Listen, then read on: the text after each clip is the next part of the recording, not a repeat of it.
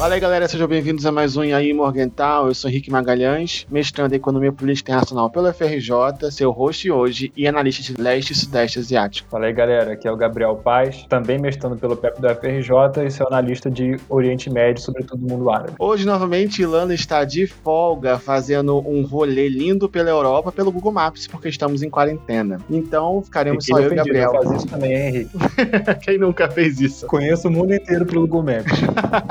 Quem não pode viajar, assim tem o Google Earth e o Google Maps, não é mesmo? É Porém, Ilana nos representando. O tema de hoje desse episódio vai ser xiismo e sunismo. A gente vai ter uma conversa muito legal sobre quais são as diferenças, por que aconteceu esse cismo e quais são as consequências disso para o universo geopolítico e político do mundo árabe. No caso, do mundo muçulmano, né, Gabriel? Exato. E posso falar que a treta é pesada.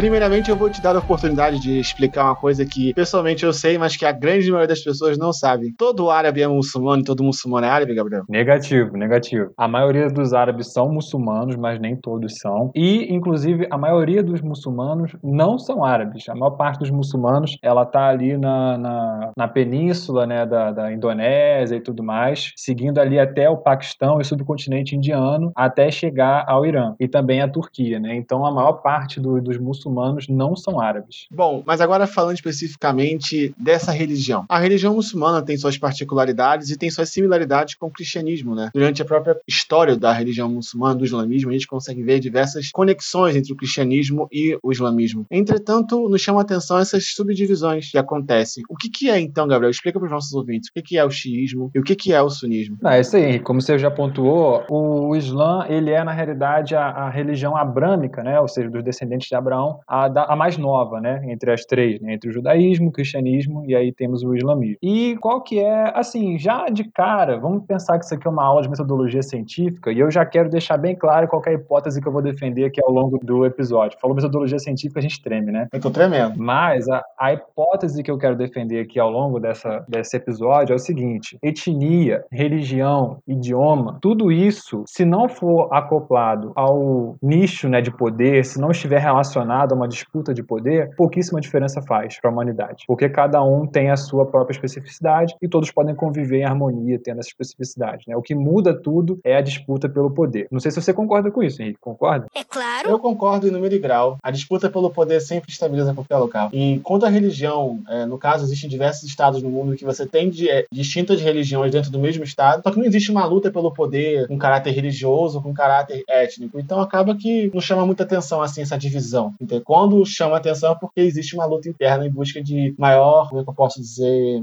de maior proeminência. Isso, e o que, o que é interessante no, no, no islamismo é que essa, esse cisma né, entre os sunitas e os xiitas, ele aconteceu logo no início, né? Ele é um tanto quanto diferente das outras religiões é, monoteístas, né? E como é que surge esse, esse cisma? Surge justamente com a expansão do poder é, islâmico por entre ali a, a Península Arábica, indo em direção até a Anatólia, e também em direção até a, o norte da África. Né? E aí, qual que é a grande questão? Quando o profeta Maomé é, vem a falecer, já no século, século 7 é, da Era Comum, ele, ele não deixa herdeiro direto, né? ele não tem um filho. Então existe ali uma, uma cúpula para eleger quem seria né, o, o sucessor né, de Maomé para guiar esse califado que estava surgindo ali no momento. E aí existe uma rixa, né? Algumas pessoas preteriam o, o Ali, ou Ali, né? Que seria o genro do Maomé, casado com a sua filha Fátima, enquanto outros preteriam o Abu, Abu Bakr, que era um dos grandes companheiros de, de Maomé, né? E aí, então, nesse conselho foi, foi instaurado que o Abu seria o novo, o novo califa iria guiar esse grande império muçulmano, né, que estava surgindo, e isso já gerou um grande racha ali, né, entre, entre os dois. E aí, esse nome, né, xiita, é justamente aqueles são os partisãs de Ali, né, aqueles defensores de que deveria é, haver uma continuidade continuidade sanguínea né, para o califado, né? enquanto que os outros eram mais relacionados à jurisprudência, né? era um conselho de notáveis que diria que aqueles companheiros próximos de Maomé que conheciam a fé, mas também que tinham as maiores capacidades de liderança, é que deveriam ficar a cargo do, do califado. Né? E aí é nesse momento que a gente tem o primeiro cisma entre sunitas e xiitas. Né? Tem até um filme, Gabriel, que conta bastante a história sobre a origem do, do islamismo, no caso. Né? O nome do filme é, na verdade, é um desenho animado que eu tive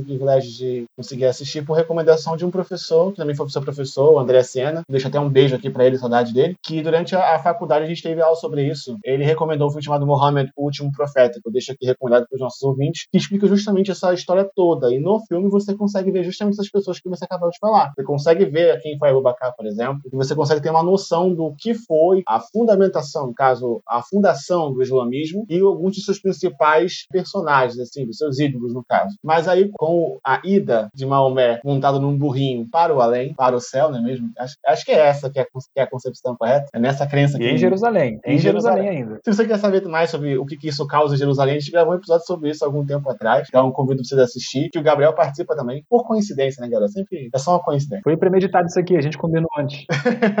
é verdade. Isso começa a gerar essa cisão. É, essa divisão, eu poderia, ao seu ver, fazendo uma pergunta agora pessoal, você, vi, você veria essa divisão entre sunismo e xismo uma divisão similar à divisão no cristianismo entre protestantes e católicos? Ou você acha que é muito diferente? Então, ela é de certa forma paralela, né, correspondente, só que o cristianismo ele teve uma dificuldade muito maior de conciliar, né, os seus diferentes ramos do que o islamismo. É algo que a gente pode até falar mais para frente, mas assim, durante um bom tempo, essa divisão entre os sunitas e xiitas, ela não esteve assim tão tão escancarada, né? Ao contrário, por exemplo, do, do cristianismo latino com o cristianismo ortodoxo, depois com o cristianismo protestante. Então, acho que são, são paralelos, sim, mas, sobretudo, com relação a essa, essa jurisprudência, né? Os xiitas dando essa, essa, essa figura, essa linhagem mais sanguínea, enquanto que os sunitas vão pela área da jurisprudência, daquele que tem a capacidade de liderar, aquele que tem a capacidade de saber, é, saber os mandamentos né, da, da lei e, junto com isso, fazer também a política. Então, eu acho que tem essa, essa principal diferença aí, né? Afinal, quem são os sunitas Allah e quem são os xiitas? أكبر. سبحانك اللهم وبحمدك.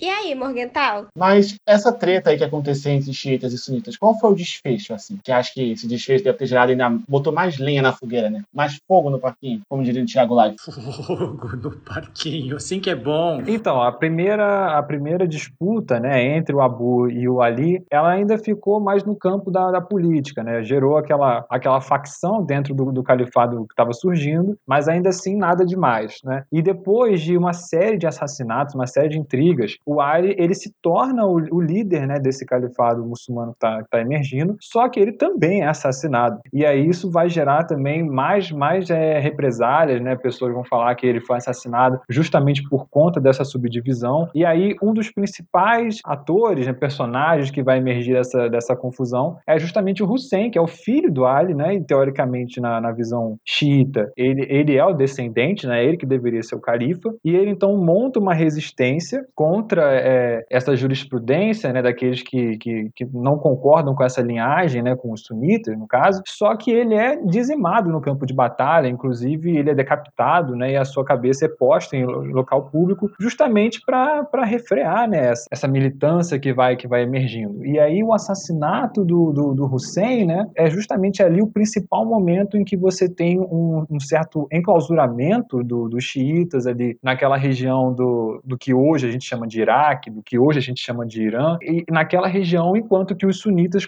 é, foram se espalhando né, horizontalmente dessa forma. Então é algo que a gente pode perceber hoje, por exemplo, os xiitas, eles também fazem a peregrinação, o Hajj, né, até Meca e Medina, mas eles dão um valor muito grande ao Iraque, sobretudo essa, essa é, cidade né, de Narjá, porque é naquela região que foram mortos né, tanto Ali quanto Hussein. Então o Iraque é muito importante para a fé xiita também. Entendo. Como você falou, o sunismo se espalhou por todo o mundo muçulmano, né? Mas o xiismo também se espalhou, mas não com tanta força, digamos assim. Então você tem diversos estados no, nesse contexto muçulmano, você diversos estados com uma grande porcentagem da população xiita, mas que não chega a ser uma porcentagem significativa a ponto de se ter uma maioria. Você diria que isso afeta é, diretamente a política desses países e talvez até tenha causado algumas guerras civis ou entre estados? Ah, com certeza, né? Eu acho que isso é um tema que a gente pode elaborar mais para frente também, mas é a chamada persianização do, do xiismo. Né? O, o xiismo, ele em dado momento, ele começa a ficar tão atrelado ali ao oeste da, da, da Ásia, sobretudo na, Pérsia, que ele começa a ser visto como uma religião persa, né? Assim como o zoroastrismo foi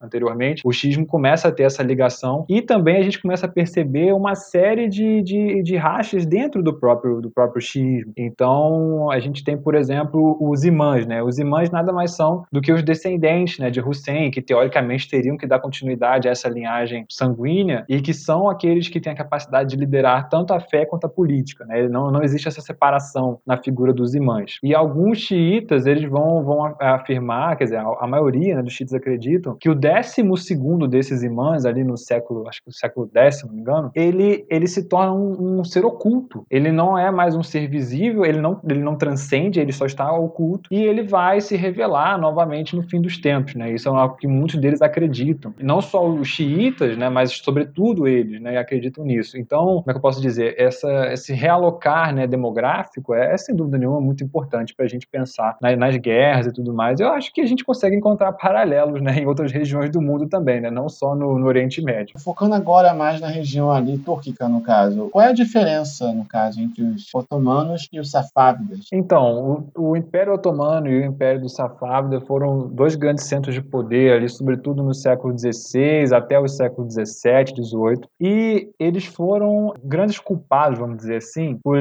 por essa volta né, da, da tensão sectária naquela região, mais uma vez, na região da, de fronteira ali do, do Iraque, né, que hoje a gente chama de Iraque. Então, o Império Otomano, que era o Império Túrquico, né, tem sua origem ali na Ásia Central e povos da Ásia Central que vão migrando ali até a Anatólia, que hoje a gente chama de Turquia, e o Império Safávida também tem origem túrquica, de povos também da Ásia Central, mas também alguns ali da, da região mais próxima ao subcontinente indiano, e que formam ali né, na, na Pérsia um império que ele é xiita. E isso, isso é uma coisa importante de frisar, porque a, a maior parte, né, a parte esmagadora do, dos grandes impérios islâmicos, eles são de maioria sunita. E a, as principais exceções foram tanto os safávidas quanto os fatímidas do Egito, há, há 400 anos anteriormente, né, os safávidas. E aí, qual que é a importância deles? Lembram daquela, daquela hipótese que a gente jogou aqui logo no início? Então, é justamente o confronto entre os otomanos e os safávidas que dá aquele, aquela peculiaridade, se é que a gente pode chamar isso de peculiar, né, porque isso acontece o tempo todo, que é a disputa de poder. E aí você instrumentaliza questões étnicas, você instrumentaliza questões de religião para uma disputa de poder. E essa disputa deles, ela foi tão forte, ela foi tão patrocinada por esses governos, que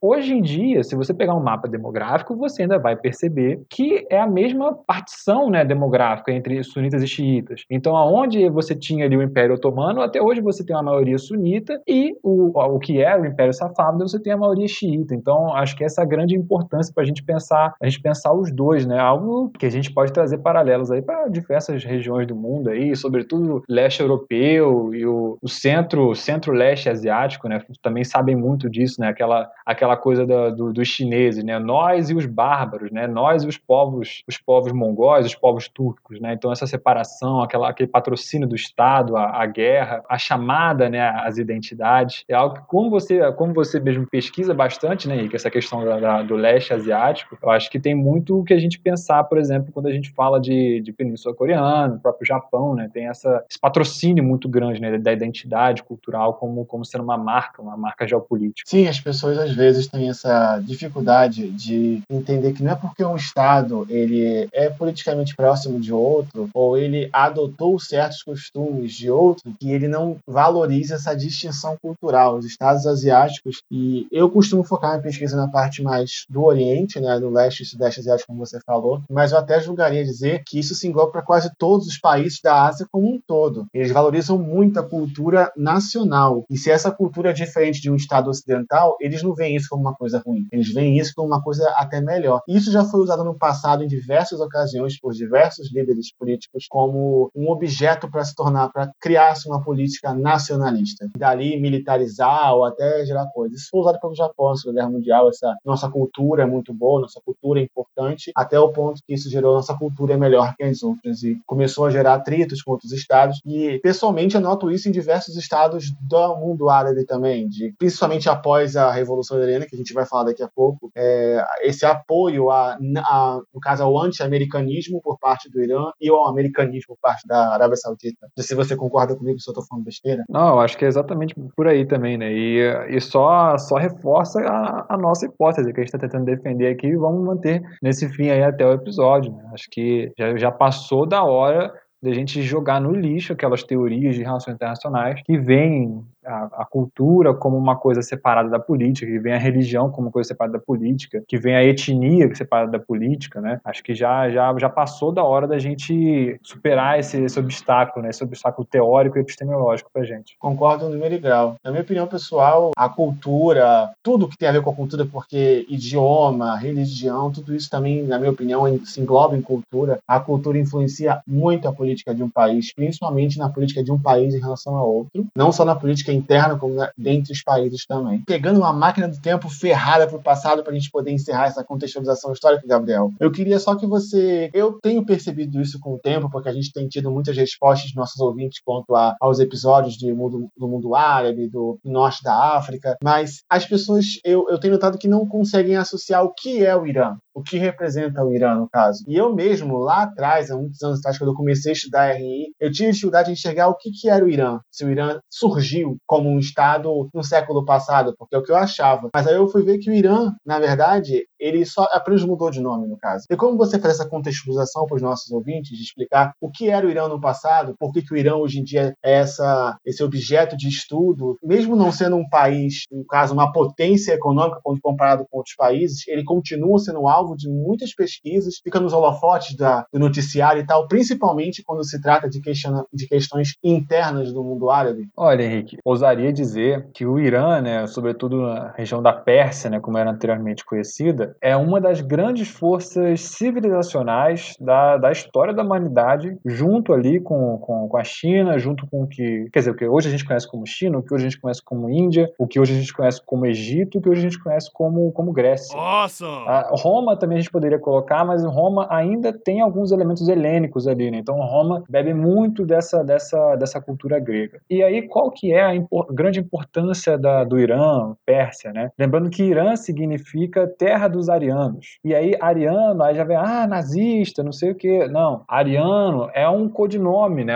É alguém que está no grupo. É para você diferenciar alguém que faz parte de um grupo e alguém que está fora desse grupo. Então, o ariano é aquele que faz parte daquela, daquela população, daquela sociedade, daquela civilização. E o, a Pérsia, né? Sempre que eu falar que Pérsia é, também subentende-se o Irã, né? Essa nomenclatura é do século XX já, o Irã. É, é uma força tão grande que até mesmo aquelas potências que vêm e conquistam, né? Né, os impérios persas, elas tendem a se persianizar. Por quê? Porque você tem ali a forma de governo, né, o que dirá dos sátrapas, né, que são, são os governadores locais, vamos dizer assim. Então você tem uma, uma cultura, e quando eu digo cultura, eu não digo só de religião, mas de vestimenta, de ornamentos, de, de administração, por que não? Que ela é tão forte que todos aqueles que, que vão se instalando no, naquela região, eles começam a se persianizar. Então, por exemplo, os próprios safados que a gente falou agora há pouco, eles eles mesmos que, que eram curdos, de origem curda e que vieram da Ásia Central, assim que já se alocaram na Pérsia, eles já se persianizaram e começaram a patrocinar essa cultura e levar ela adiante, né? Inclusive a fazer guerras em, em nome dessa cultura. Então é algo muito interessante. E hoje em dia, o Irã, algo que eu gosto sempre de salientar, né? A geografia. E aí fica, fica aquela dúvida. Eu vou lançar aqui para vocês aqui, quero, quero saber qual é, a, qual é a resposta. Se você tem que pegar, por exemplo, um barco barco. Imagina que você é um pescador ali do século 17. Você tem que pegar um barco, você sai da China, você dá um pulinho no Japão, depois você desce para as Filipinas, Indonésia, começa a contornar a Malaca. E aí, para você chegar até os grandes centros europeus, né? Então, ali o norte da África, você tem que ir contornando toda aquela região do subcontinente indiano e depois o Golfo Pérsico. Então, o Irã, ele está exatamente, assim, no, no, linguajar bem, bem coloquial, o, o Irã está na meiuca, né, dos principais fluxos internacionais de comércio, de guerra, de, do, dos mais diversos tipos de migração possível, né? Então, é muito difícil, para não dizer impossível, você não pensar no Irã e não olhar a sua geografia e ver que ele faz fronteira com países como, por exemplo, Iraque, antiga, a antiga União Soviética e o Afeganistão. Então, imagina só o que era o Irã em 1979, a loucura que era, né? Aquele caldeirão, aquele caldeirão geopolítico. Então, tem muita coisa para se falar sobre o Irã, mas eu diria que principalmente essa, essa, esse aspecto geográfico, né? Acho que é o principal. A primeira vez na minha vida que eu tive contato com o Irã, no caso, foi como Pérsia, foi na aulinha de história lá quando eu era criança, no caso das guerras médicas com a invasão à Grécia. Aí você tem noção, mais ou menos, do tamanho que era o antigo Império Aquêmida, se não me engano que é se pronuncia, não é, Gabriel? Aquênida. Isso, Aquemênida. Aquemênida, isso. Ops, desculpa. Saudades aí, Dario, Dario e Ciro. Os grandes. Porque todo mundo é os grandes. que eles tentam invadir, no caso, a, a Grécia, não conseguem, tem aquela dramatização, aquela novela maravilhosa, não sei o quê, do, dos espartanos e não sei o quê, enfim, né? No caso, ali você consegue ver a imponência do, do Império Aquemênida. Afinal, quem são os sunitas e quem são os xiitas? E aí, Morgental? Agora vindo mais pro século XX, no caso, mais para perto dos dias de hoje, né? Razoavelmente falando. Vocês citaram, você até o Léo tiveram a, a, oportunidade de citar, de discorrer um pouco sobre esse acordo, no caso, o acordo de Sykes-Picot, falando sobre o colonialismo europeu no, no mundo árabe e tal. Isso, por acaso, influenciou essa questão xiismo-sunismo, Gabriel? Então, a influência do, do Sykes-Picot nessa, nessa questão sectária, ela não foi tão direta assim. Ela foi mais indireta, por quê, gente? Você, assim, bem, bem taxativo. As fronteiras do Oriente Médio é, dá para você ver literalmente que alguém pegou uma régua e traçou no meio do deserto e achou que aquilo tava bonito. Né?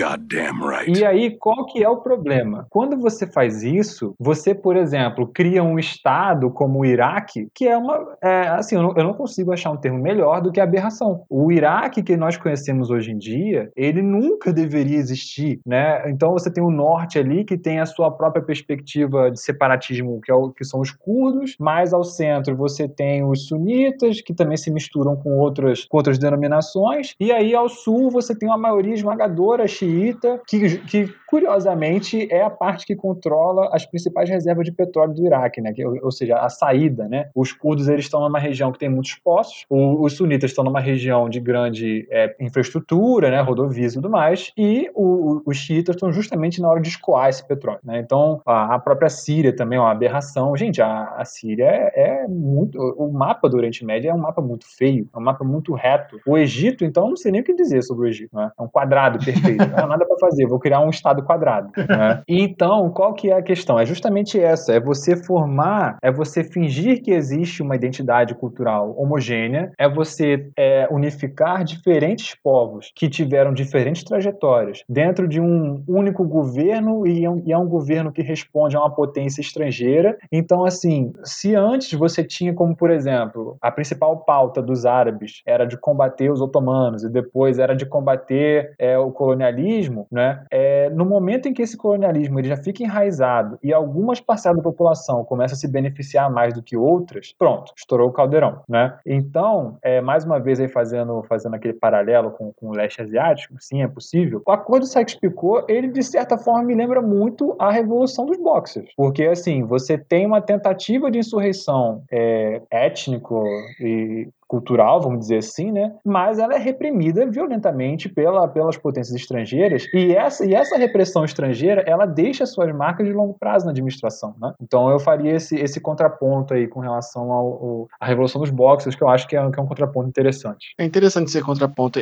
Infelizmente, essas ações, no caso colonialistas que eu chamaria, né? Alguns chamam de neocolonialismo, mas eu chamaria de colonialismo por si só. Elas sempre criam estados que, ao meu ver, foram criados mais para obedecer ordens do que para se autogovernar. E é o momento da história que eles começam a se autogovernar, você justamente tem essa, no caso, sobe ao poder um grupo mais forte que tradicionalmente vai meio que alguns, principalmente nessa região, vai começar a oprimir os outros um pouco mais. Aí você tem a instalação de, um, de uma guerra civil, ou de uma instabilidade que pode existir durante muito tempo. Isso é bem comum em diversos estados asiáticos, né, Gabriel? No Oriente Médio, eu vejo isso em diversos estados, onde você tem é, minorias étnicas que são, de certo modo, reprimidas pelo Estado, seja é, socialmente, no caso, com emprego, com renda, seja até uma repressão maior, e isso gera uma revolta, e isso faz com que o país entre em instabilidade. Alguns analistas têm feito esse tipo de explicação para explicar o que acontece, por exemplo, no Iêmen atualmente. Se você concorda. É, o Iêmen, acho que talvez seja um dos casos mais, assim, que mais saltam aos olhos, né? O Iêmen, lembrando que o Iêmen, depois dessa, desse colonialismo, né, o Iêmen já teve uma, uma, uma repartição, né? O Iêmen já se tornou é, Iêmen do Norte, Iêmen do Sul, depois trocou de nome. Aí, sempre que troca de nome, você sabe que tem alguma coisa república e alguma coisa democrática, né? Você só não sabe quem é quem. Mas hoje em dia a gente está vendo esse debate novamente, né? A, a, possível repartição do Iêmen em pleno 2021, né? E algo que tem raízes aí muito profundas na história. Então, sem dúvida nenhuma, é algo que a gente tem que levar em consideração. Né? Passando um pouco mais para os dias atuais, indo até 1979, vamos falar um pouco sobre a Revolução Iraniana. Eu queria que você desse um briefing para os nossos ouvintes sobre o que, que representou a Revolução Iraniana nesse contexto sunismo, xiismo no Oriente Médio, e também falasse pouco sobre como que era o Irã antes da Revolução, porque a gente está muito acostumado a ouvir falar sobre Ayatollah. Então eu queria que você falasse um pouco sobre como que era o Irã antes da Revolução, o que, que a Revolução fez, no caso, e o que é o Ayatollah, o que, que ele representa ao povo xiita. Pô, cara, você me faz uma pergunta dessa e nem me chama para jantar antes. You're kidding me. Mas enfim, vamos lá, vamos tentar responder essa daí. Primeiro, o que, que seria um, um Ayatollah? Ayatollah é uma liderança xiita, que ela é tanto uma liderança dos saberes, né, do, da, da, daquela pessoa que tem o conhecimento da lei islâmica, quanto também é um, um aspecto político, né? Então é alguém que tem a capacidade de é, dirigir politicamente as pessoas em prol daquela religião, em prol daquela, daquela doutrina religiosa. Então existe uma mescla ali. O Ayatollah ele é tanto um líder político quanto um líder religioso. Meio que você quase definiu o Papa.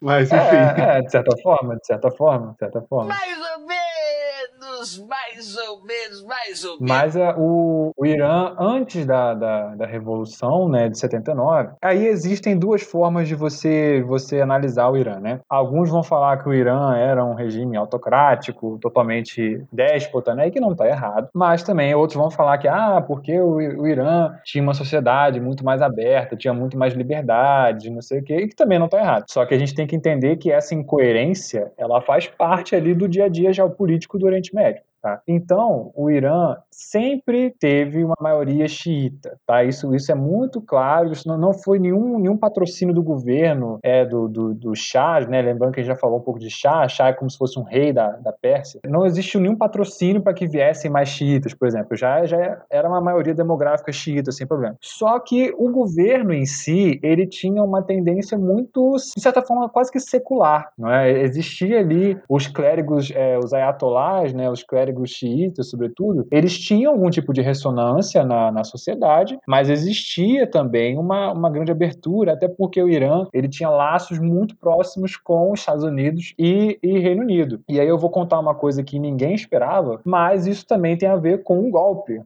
que a CIA patrocinou em 1953, lá com Mohammed Mossadegh. É, mas antes disso também, a, os próprios britânicos e soviéticos é, invadiram o Irã na época da Segunda Guerra Mundial porque eles temiam que o Irã fosse, fosse se unir né, aos alemães, estava rolando ali uma aproximação entre a Pérsia ali e a, e a Alemanha nazista, então eles invadiram ali, né? Só que qual que é a questão? O governo desse, desse Shah, né, o Shah Mohammed Reza Pahlavi, ele era extremamente autoritário, né? então você tinha ali uma, uma censura muito grande aos críticos, você tinha ali claramente um investimento maciço em forças de defesa, lembra que a gente já falou um pouquinho da, da guerra Irã-Iraque, e assim, aquele grande aparato militar né, que o Ayatollah usou na guerra Irã-Iraque dos anos 80, ele era derivado do aparato que foi construído pelo esse Shah. Né? Então, quanto à renda do governo, era totalmente dependente do petróleo, né, para mais uma coisa aí que ninguém esperava ouvir, a grande parte dessa renda ela ia para a família do, do Shah, ela ia para os grandes funcionários públicos e para essas compras bilionárias de armamento militar, né, enquanto que a população em, em si, é, muitas delas para abaixo da linha da pobreza. Né? Então, isso é uma coisa que marcou muito o, o Irã e foi uma coisa que abriu esse espaço espaço para a Revolução de 79. Então, é, outra coisa também que muita gente é, não entende. A gente é, se fala muito de Revolução Islâmica do Irã porque o grande líder era o Ayatollah e porque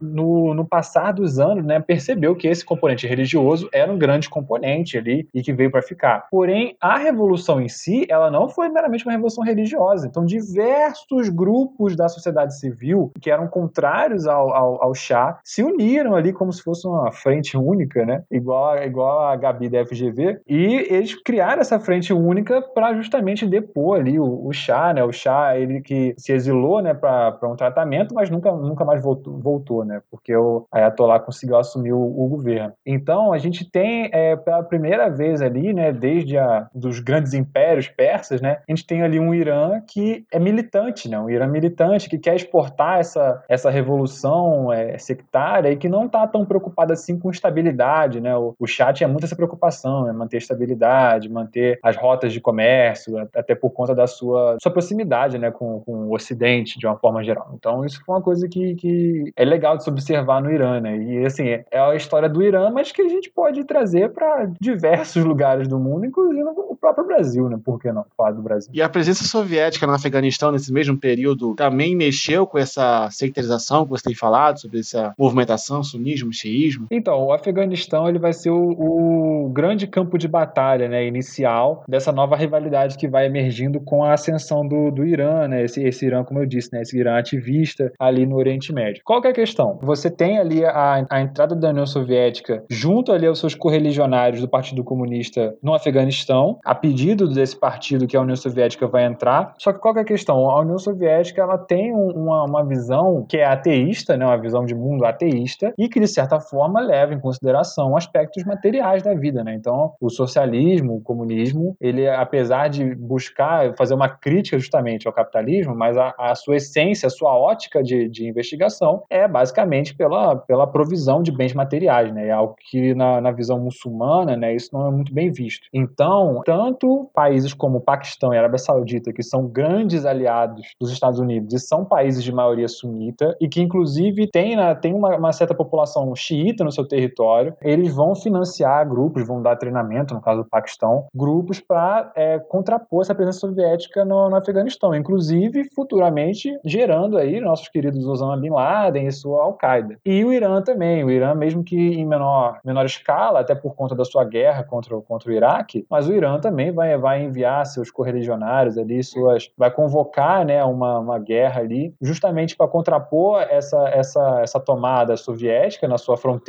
né, lembrando mais uma vez que eu falei da, da geografia do Irã, mas também para contrapor esse avanço é, sunita né, sobre, sobre o Afeganistão. Então, acho que esse primeiro momento do Afeganistão já, já é um grande barril de pólvora ali que está prestes a explodir, né, que a gente começa a perceber entre 79 até 85, 86. Afinal, quem são os sunitas e quem são os xiitas?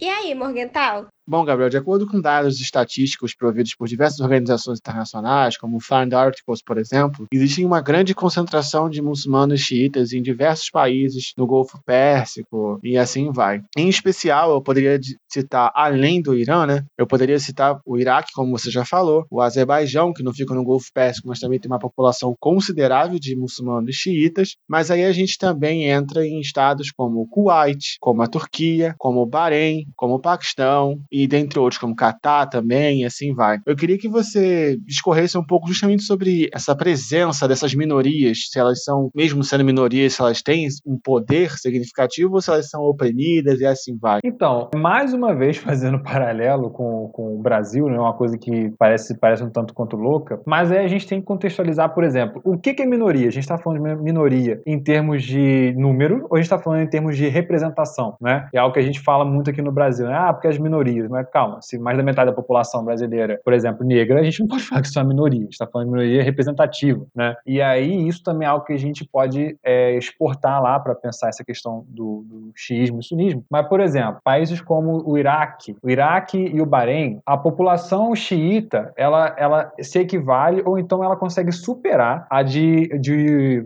sunitas. Só que qual que é a questão? Historicamente, assim, e aí quando eu falo historicamente, estou falando tipo 30 anos, né? 30 anos, 40 anos, nem se compara ao nascimento aí do califado, mas enfim, são maiorias, mas que foram reprimidas, né? Que foram retiradas do, do poder, que foram retiradas da, da sua capacidade de coesão e de participação política em prol dessas minorias aí que realmente têm uma conexão maior com alguma potência estrangeira, ou então no caso do Bahrein, por exemplo. O Bahrein está do lado da Arábia Saudita, então nem, nem tenta, né? O famoso nem tenta, algo que a gente até abordou na Primavera Árabe, falando sobre o Bahrein, Arábia Saudita. São coisas assim para a gente parar para pensar. O xiismo, de uma certa forma, ele é visto como uma heresia nesses países que, tem, que são de maioria sunita, né? Então muitos é, veem os xiitas como idólatras, né? Que os xiitas eles têm essa, essa perspectiva mais da liderança, né? Aquela pessoa ali que está liderando e tudo mais. Então eles são vistos mais como, como idólatras, como místicos pelos sunitas, né? Muitos inclusive não consideram o xiismo uma, uma religião muçulmana, né? Parte da religião muçulmana. Muitos sunitas sequer aceitam essa, essa ideia, né? De que o xiismo é uma, é, faz parte da religião muçulmana. E aí eu acho que o caso mais importante para a gente pensar é o da Arábia Saudita. A Arábia Saudita é o berço, né? É a, é a grande marca, né? Do, do, do Islã. É o local das duas cidades sagradas, né? Da, da peregrinação que todo muçulmano deve fazer é, enquanto, enquanto vivo, né? Com condições. Mas também a Arábia Saudita, e sobretudo no, no leste da Arábia Saudita, que curiosamente é a parte mais próxima do Irã, tem uma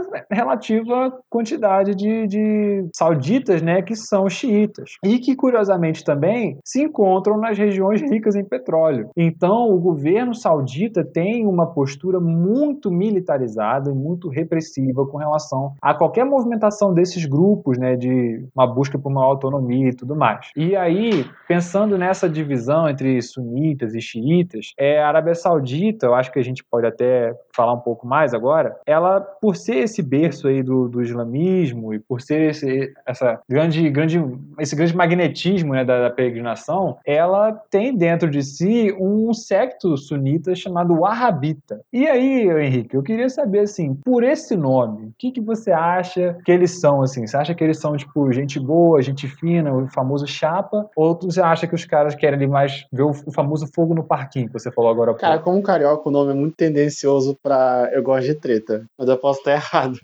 Cara, então, o Arrabita. Vamos fazer. Desculpa, vamos fazer não tem como levar esse nome, esse nome muito a sério. Arrabita. Desculpa, gente, mas meu Deus do céu. Se, se tu tivesse de frente com o, duvido que tu tava falando isso.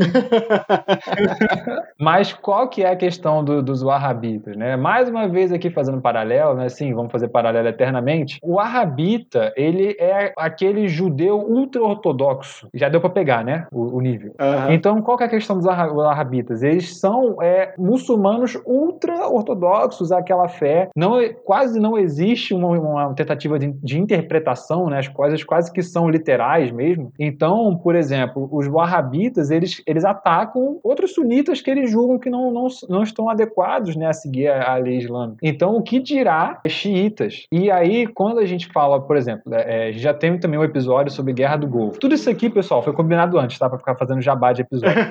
Mas, a gente já falou de Guerra do Golfo, só que ó, vamos, vamos para pensar o seguinte: a Arábia Saudita é a terra sagrada do Islã. E aí, essa terra sagrada do Islã vai permitir que 700 mil soldados, a maioria deles cristãos, fiquem ali, né? Pisem naquela terra sagrada, se, se mantenham ali naquela região por um ano. Muitos deles ali com atividades que são consideradas como pecaminosas, né? Como crimes para a lei islâmica. E esses grupos, né? O Arrabitas, eles veem aquilo, eles, eles falam isso, isso é inaceitável, a gente não pode seguir nesse secto. E o, a Al-Qaeda também, que a gente falou, né? Do, do Afeganistão, vai um pouco nessa mesma linha. E aí, adivinha só como que deve ser ser um xiita no meio dessa confusão, né? Acho que não deve ser nem um pouco legal, né? E é por isso também que a Arábia Saudita tem, tem, tanta centralidade, né? Nessa disputa geopolítica com o Irã, ali no Oriente Médio. Engraçado é que, tipo, numa treta entre cristão e, e sunitas, xiita no meio, tipo, é capaz de virar alvo dos É capaz de virar o Líbano.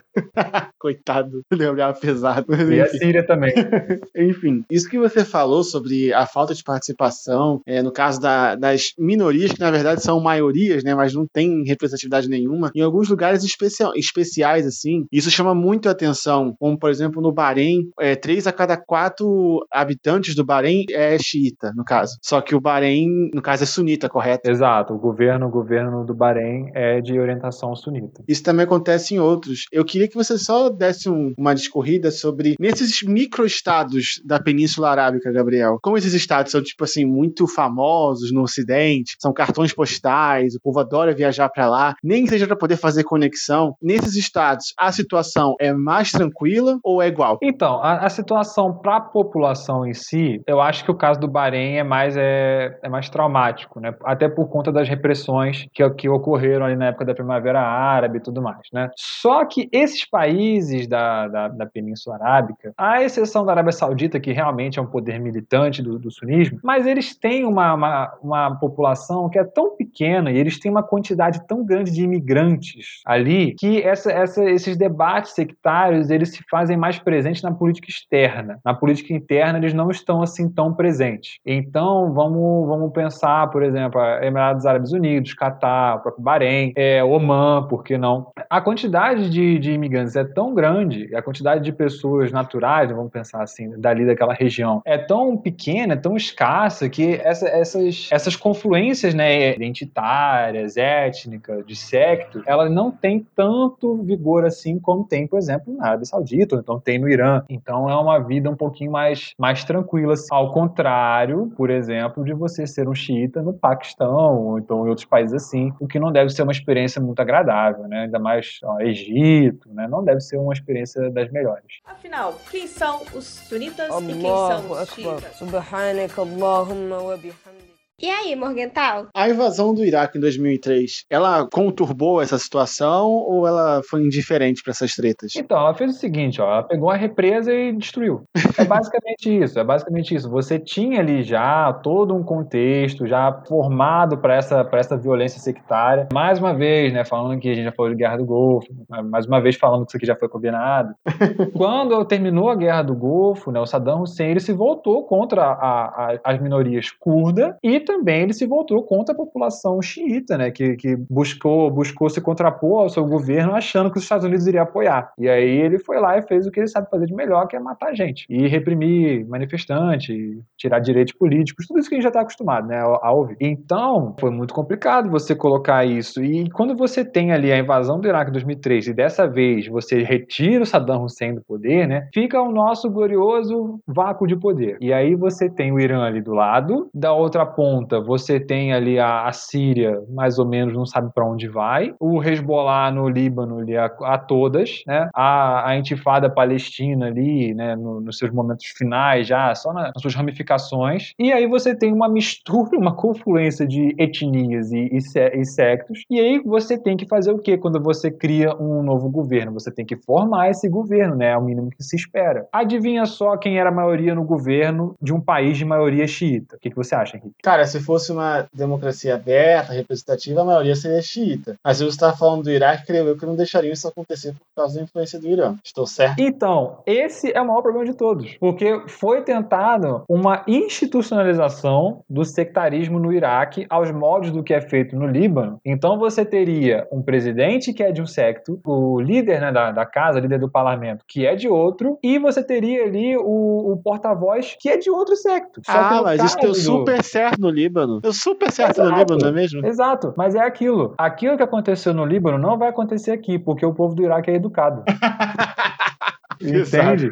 Só que qual é o problema? De fato, você teve eleições e você consolidou uma maioria xiita no poder. E aconteceu exatamente o que qualquer um iria prever que ia acontecer. O Irã chegou no canto, chamou no, conga, no, no, no cangote e levou para jantar. E aí, o, só que qual que é o problema? A população do Iraque, de uma forma geral, ainda assim não era tão contrária, vamos dizer assim, à terceira intervenção dos Estados Unidos por conta do crescimento da, dos grupos terroristas né, sobretudo ali em 2006, 2008. Então, é uma coisa bacana que o próprio governo do Iraque pediu para os Estados Unidos voltarem por conta do vácuo de poder que foi originado com a destruição. Não é porque você cria um governo que você cria de fato um Estado funcional, são coisas totalmente diferentes. Você eleger alguém não significa que o Estado está funcionando. E aí, com todas as estruturas iraquianas destruídas, você tinha um terreno fértil para grupos terroristas que voltaram, e aí o próprio governo, inclusive muitos deles xiitas e com ligações com o Irã, pediram que os Estados Unidos retornassem para combater esses grupos. E estão lá até hoje, né, tentando, se esforçando e falhando miseravelmente. A Al-Qaeda e os Estados Islâmicos são grupos islâmicos radicais, eles são sunitas, Gabriel? Eles são, são sunitas, só que aí, mais uma vez aqui, a gente tem que defender a nossa hipótese inicial lá, tá? Que é o que? Esses grupos, eles são moldados pelas estruturas de poder vigentes ali à época. Então, a Al-Qaeda, ela passou de um, de um mero grupinho de, sabe, de guerrilheiros que estavam fazendo uma guerra santa contra os soviéticos ateus, né? Os ateus malvadões que comem criancinha no café da manhã, e depois de um tempo virou a Al-Qaeda que a gente conhece, né? Sobretudo depois dessa questão que eu falei, né? Da, da presença das tropas ocidentais na Arábia Saudita, né? A aliança dos governos ali muçulmanos com os ocidentais, né? O Egito muito próximo, a própria Arábia Saudita, outros países ali da região. E a Al-Qaeda vem nessa, nessa crescente, né? E o Estado Islâmico, por sua vez, se aproveita ali de estruturas totalmente frágeis do governo iraquiano. E aí, adivinha só o que, que acontece quando a Síria, que está ali do lado e que tem uma fronteira ridícula, que é uma linha reta no meio do deserto que está separando os dois, como se de fato houvesse uma, um, um muro do México, né?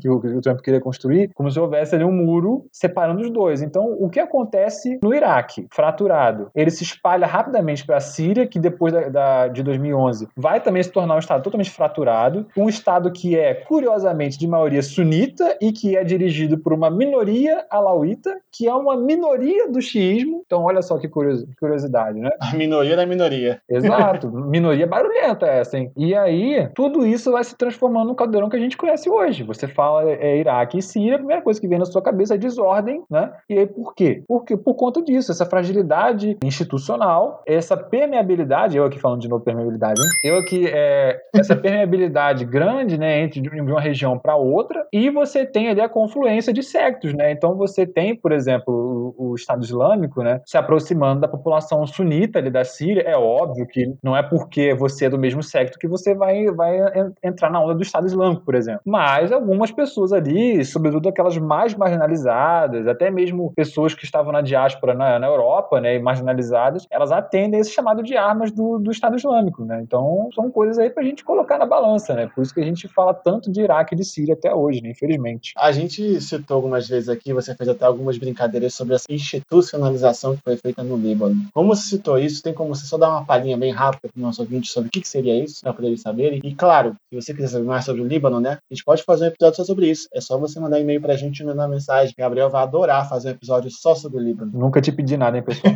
Mas vamos lá, assim, de forma muito sucinta. Isso que a gente falou aqui agora no Iraque tem as suas origens no Líbano. Porque o Líbano, desde que ele foi instaurado como Estado Nacional, ele tem uma parcela muito importante da população de cristãos, cristãos esses com ligações fortes com países como França, por exemplo, com países como Itália, mas também você tem ali uma população xiita considerável, né, sobretudo ali na, região mais próxima ali à Turquia e a, e a Síria, mas você também tem uma população muito grande de sunitas. E qual que é a questão? O Líbano, ele mergulhou numa guerra civil que se você contar, é, se você adicionar as partes que são intermitentes, você vai perceber que essa guerra civil do Líbano, ela durou quase que 30 anos. Então foram 30 anos de desgaste, foram 30 anos de atrocidades, de morte, para que você no final pudesse ter a grande ideia de que, nossa, se deu errado até agora, vamos fazer o seguinte: obrigatoriamente cada parte do governo tem que ser de um secto. E, e assim, independente do resultado eleitoral. Vai, você vai ter alterações, é óbvio, dentro daquela região, mas tem que ser, por exemplo, um primeiro-ministro tem que ser sunita. O presidente tem que ser cristão. Vou dar dando exemplos aqui para vocês. E eu não preciso nem dizer que isso dá errado, né? E que isso torna o aparelho estatal, que já é muito ineficiente, para não dizer inexistente, ainda pior, né? E aí você tem a prospecção de guerra, você tem a prospecção de todas essas questões, né? O que chama a atenção no Líbano é que talvez o Líbano tenha a elite mais assim, mais bem conectada, né, do, do, do Levante, né? Então você tem ali o,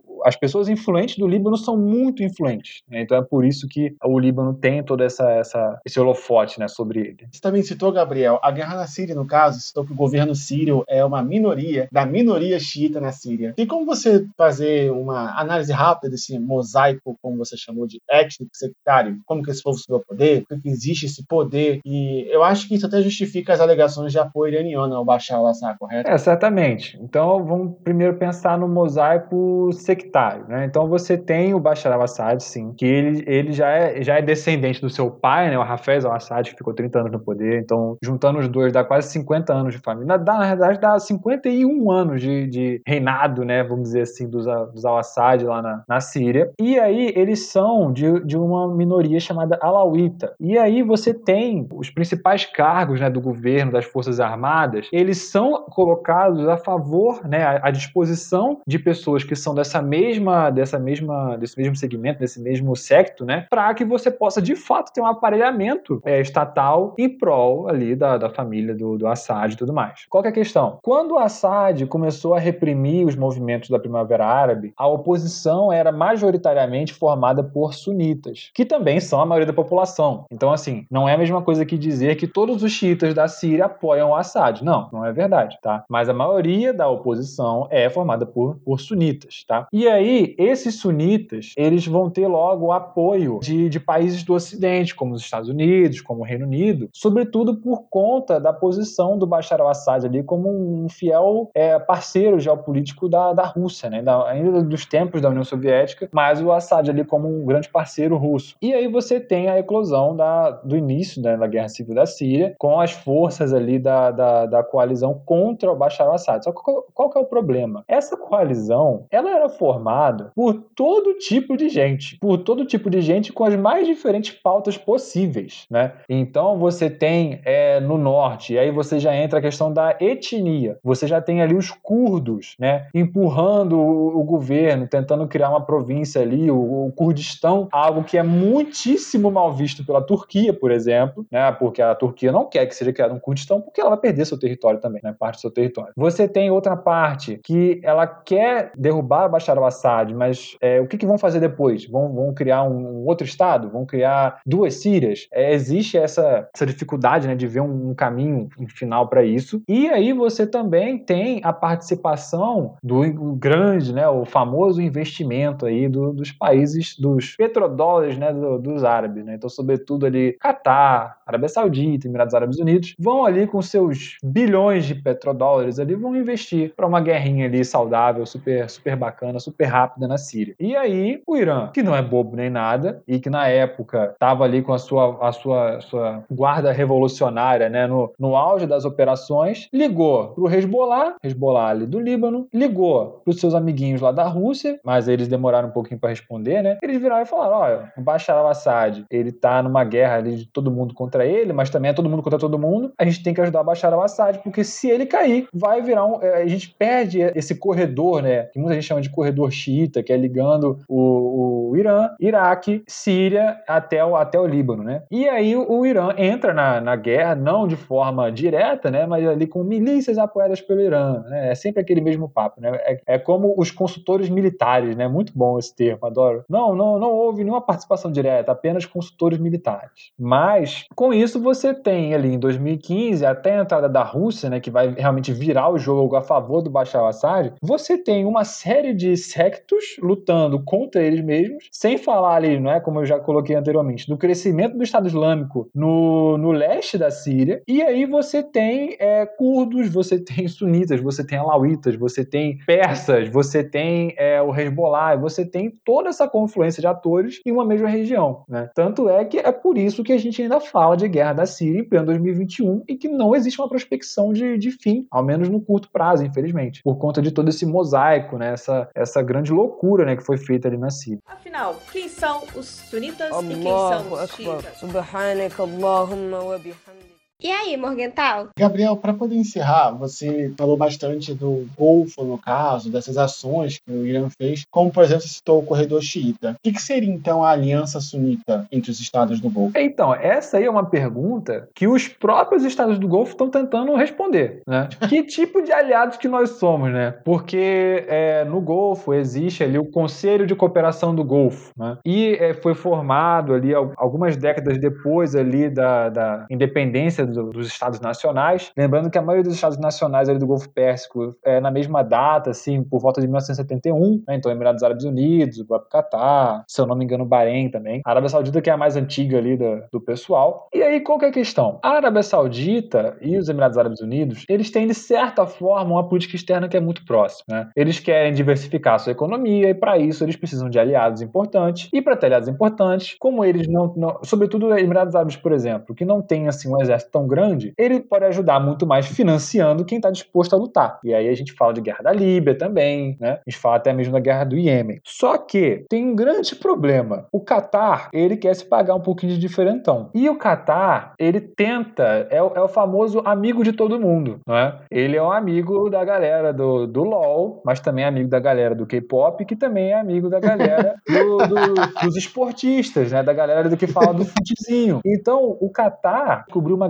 grande reserva de gás natural que está meio que no caminho do Irã. Então, eles vão ter que dividir aquela bacia de gás natural. E qual é a questão? O Catar, ele tem uma, uma política, como eu disse, de ser bonzinho, de ser amigo de todo mundo. Então, ele tenta confluir, por exemplo, é, ele tenta chamar para si propostas de paz. Então, o Catar chama dentro do, do, próprio Estado, por exemplo, uma representação da OLP e uma representação de Israel, porque ele quer se vangloriar como o grande o broker né, de, de acordos internacionais. E a mesma coisa aconteceu com o Irã. O Catar estava se aproximando do Irã, o Catar estava se aproximando de, por exemplo, entidades como a Irmandade Muçulmana, que é assim o pesadelo né, das monarquias do Golfo, porque é, é uma, é uma revisão, né, é um, um grupo sunita, mas que traz uma revisão do governo, da política e, e, traz essa questão da reforma, né, de você retirar essas monarquias que estão lá há tanto tempo, né, hereditárias. E aí, por que, que o, o Qatar se aproxima do, do Irã? Porque eles são melhores amigos? Não, mas negócios. Negócios. É muito interessante para o Qatar ter essa aproximação com o Irã. E aí, depois de uma série de, de obrigações que foram postas ao Qatar por países como a Arábia Saudita, Emirados Árabes Unidos e Egito, o Qatar virou e falou: cara, eu não vou aceitar isso aqui, mano. Vocês estão viajando, né? O cara tá me tirando. Óbvio, óbvio que o, o Emir do Qatar falou isso, tá, gente? Eu tava lá, é verdade. Mas. Tá louco, cria. É. Em 2017, esses países que eu falei, Arábia Saudita, Emirados Árabes Unidos e Egito, instituíram um bloqueio ao Qatar, marítimo, terrestre e aéreo. Adivinha para quem o Qatar se voltou? Isso mesmo, Irã. Olha só, tá vendo como é que, como é que as coisas não são tão difíceis assim de entender em política internacional? O pessoal complica. e aí, tá até hoje, né? Esse, esse, esse embargo ele, ele foi retirado no início do ano. Por quê? Porque não deu certo. Porque o Qatar tem ligações com o mundo todo. E aí, países como a Turquia, que tem inclusive uma base militar no Qatar, e o Irã apoiaram o Qatar nos momentos iniciais de necessidade, mas logo depois o Qatar já estava ali comprando da Índia, comprando dos Estados Unidos, comprando de África do Sul, de quem fosse. Por quê? Porque os caras têm grana. Então, essa aliança sunita ali da Península Arábica ainda ficou um pouco a desejar, né? Os caras financiando ali na, na guerra da Síria, mas assim, qual é o objetivo? É tirar o Bashar al-Assad? Porque, por exemplo, o Qatar, quando viu que o Bashar al-Assad ia ter as mínimas condições de permanecer, ele já foi lá e retirou o financiamento. E aí, hoje em dia, eles estão lá quase que aliados, né? Por quê? Porque o Qatar sabe que ele precisa ter o máximo de, de fornecedores, o máximo de, de direcionamento né, para o seu investimento. E aí, a gente tem essa aliança sunita do, do, dos estados que têm dinheiro, mas está faltando ali uma doutrina política ali clara, né, eficiente para poder continuar. A gente fala isso até do, desde o primeiro episódio do Yair Morgental, Gabriel, que a gente fala que os estados eles agem de uma, eles devem agir no caso, né, de maneira bastante pragmática e não romântica, que a gente costuma romantizar as decisões, de virar e falar, ah, ele apoiou tal coisa porque ele sim, simpatiza. Na verdade, por trás disso tem um interesse. E você acabou de destrinchar todos os interesses que, que o Qatar tinha em cada ação. Não foi simpatia ou repúdia, foi apenas interesse. Exato, exato. E eu espero que a gente tenha conseguido comprovar a nossa hipótese que foi lançada lá na, na no início do, do, episódio. Inclusive, aí, manda, manda um beijão pra Ive aí, que foi a nossa professora de metodologia científica. Tomara que ela esteja orgulhosa da gente. Deixa um beijão pra saudades, Ive. Na verdade, deixa um beijão pra vários professores, porque a gente acabou de, de falar assunto que a gente teve mais 10 aulas com uma porrada de professores diferentes, Verdade, verdade. Enfim, se a gente tira alguma coisa desse episódio, é que não existe mocinho e vilão na situação. Todo mundo é vilão na situação. A gente vê que tem gente que sofre no país X, a gente sofre no país Y, que o, o que reclama que sofre com tal coisa faz a mesma coisa, né? Por exemplo, é, a gente não citou aqui estados mais a, da Ásia, no caso, mas a Malásia persegue xiitas, o xiismo é proibido na Malásia, porque a Malásia é alinhada à Arábia Saudita, mas você também tem estados que têm, uma caso, um governo mais virado ao xiismo, que também é né, muito liberal, muito favorável ao sunismo, né, Gabriel? Então você não tem um lado certo e um lado errado, são apenas dois lados opostos. Você tem sempre o lado errado. brincadeira, gente, brincadeira. Ou não. Ou não, descubra nos próximos episódios.